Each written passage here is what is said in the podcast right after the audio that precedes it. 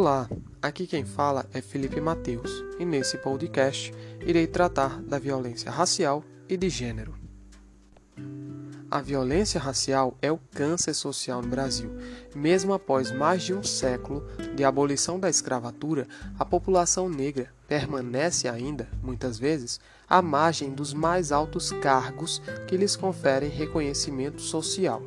A relação de exclusão com base na cor da pele está presente nos ambientes de trabalho, em universidades e no cotidiano de maneira geral. Compreender como o racismo opera socialmente e como é possível superá-lo é, dessa forma, confrontar uma ferida que marca o país.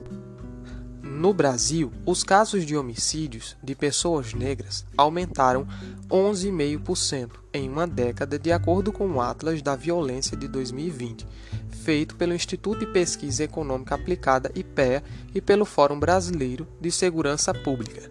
Ao mesmo tempo, entre 2008 e 2018, a taxa de homicídio entre brancos, amarelos e indígenas apresentou uma queda de 12%.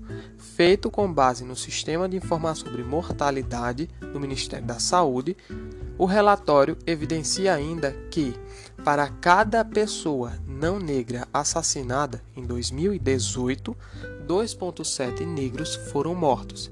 Esses dados representam 75,7% das vítimas, enquanto a taxa de homicídio a cada 100 mil habitantes foi de 13,9 casos entre não negros, a atingida entre negros chegou a 37,8. Esses dados ilustram o passado tenebroso que a nação vivenciou com o processo da escravidão e suas consequências. Somente em 2010 foi sancionada a Lei número 12.288, que trata do Estatuto de Igualdade Racial. No artigo 10 desta lei, é enfatizado a garantia à população negra a efetivação da igualdade de oportunidades, a defesa dos direitos étnicos individuais, coletivos e difusos e o combate à discriminação e às demais formas de intolerância étnica. Ainda neste artigo, no primeiro tópico, traz a definição da discriminação racial como sendo toda a distinção, exclusão, restrição ou preferência baseada em raça, cor, descendência ou origem nacional ou étnica que tem o objetivo de anular ou restringir o reconhecimento ou exercício em igualdade de condições de direitos humanos e liberdades fundamentais em todas as esferas sociais do campo da vida pública ou privada. Os avanços obtidos com a política de igualdade racial no Brasil são significativos, porém ainda continuam pontuais e resultam em pressões da sociedade organizada. O país permanece sem uma política de Estado coordenada, ampla, que ultrapasse governos e esteja fortemente presente em diferentes pastas, como no Ministério da Justiça, com políticas mais precisas de ressocialização da população carcerária, visto que ela é composta em sua maioria por negros, e no Ministério da Educação, com ações sistemáticas de conscientização, com eventos sociais e materiais didáticos para a educação básica. Só assim é possível ter ações mais efetivas e, deste modo, minimizando a violência racial que ainda assola o país.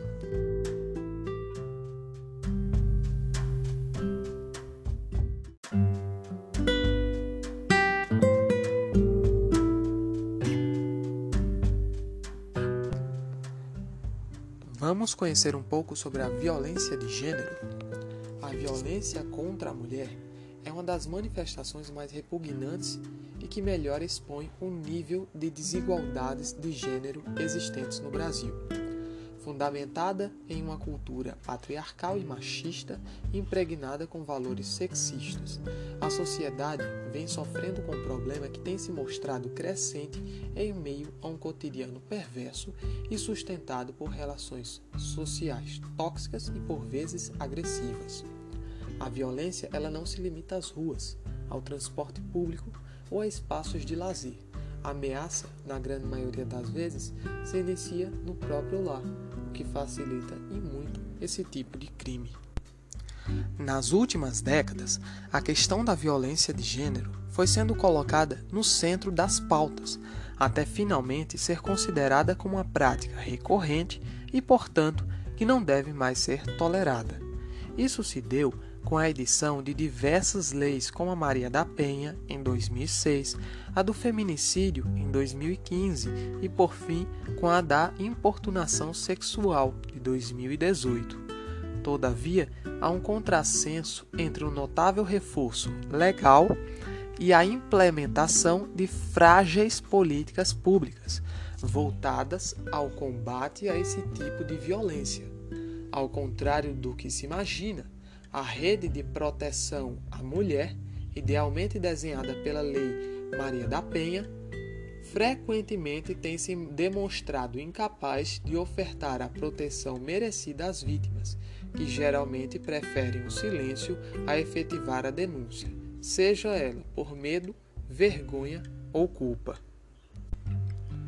Além do mais, a ineficácia de tais ações podem ser apontadas como a responsável pelo sentimento de impunidade por parte do agressor, que não raro permanece em liberdade e dando continuidade às suas ameaças. Isso aumenta não só a sensação de insegurança da vítima, como também o descrédito relativo ao amparo do poder público, como se não bastasse o próprio preconceito, já enraizado na mente da população, contribui para o julgamento equivocado do contexto em que ocorre a agressão, sendo comuns as situações de inversão da atribuição de culpa em que esta recai sobre a mulher que sofreu o ataque. Sob esse aspecto, a questão revela-se ainda mais complexa, uma vez que vai além da esfera criminal e passa a assumir contornos culturais e psicossociais. Em termos numéricos, somente em 2018, 4.519 mulheres foram assassinadas em todo o país, segundo dados do Sistema de Informações sobre Mortalidade, o SIM, do Ministério da Saúde, o que deixa claro a fragilidade da política de proteção à mulher.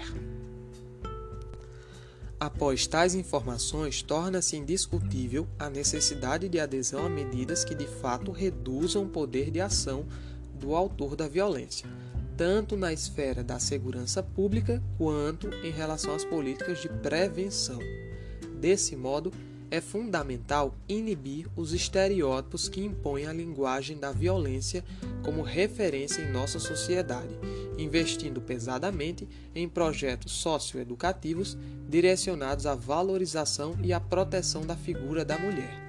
Além disso, no que concerne ao agravamento da repressão aos atos de violência, deve-se intensificar a fiscalização do cumprimento de medidas cautelares protetivas, bem como agilizar os procedimentos administrativos e judiciais de urgência, visando conter a investida e a continuidade desse crime.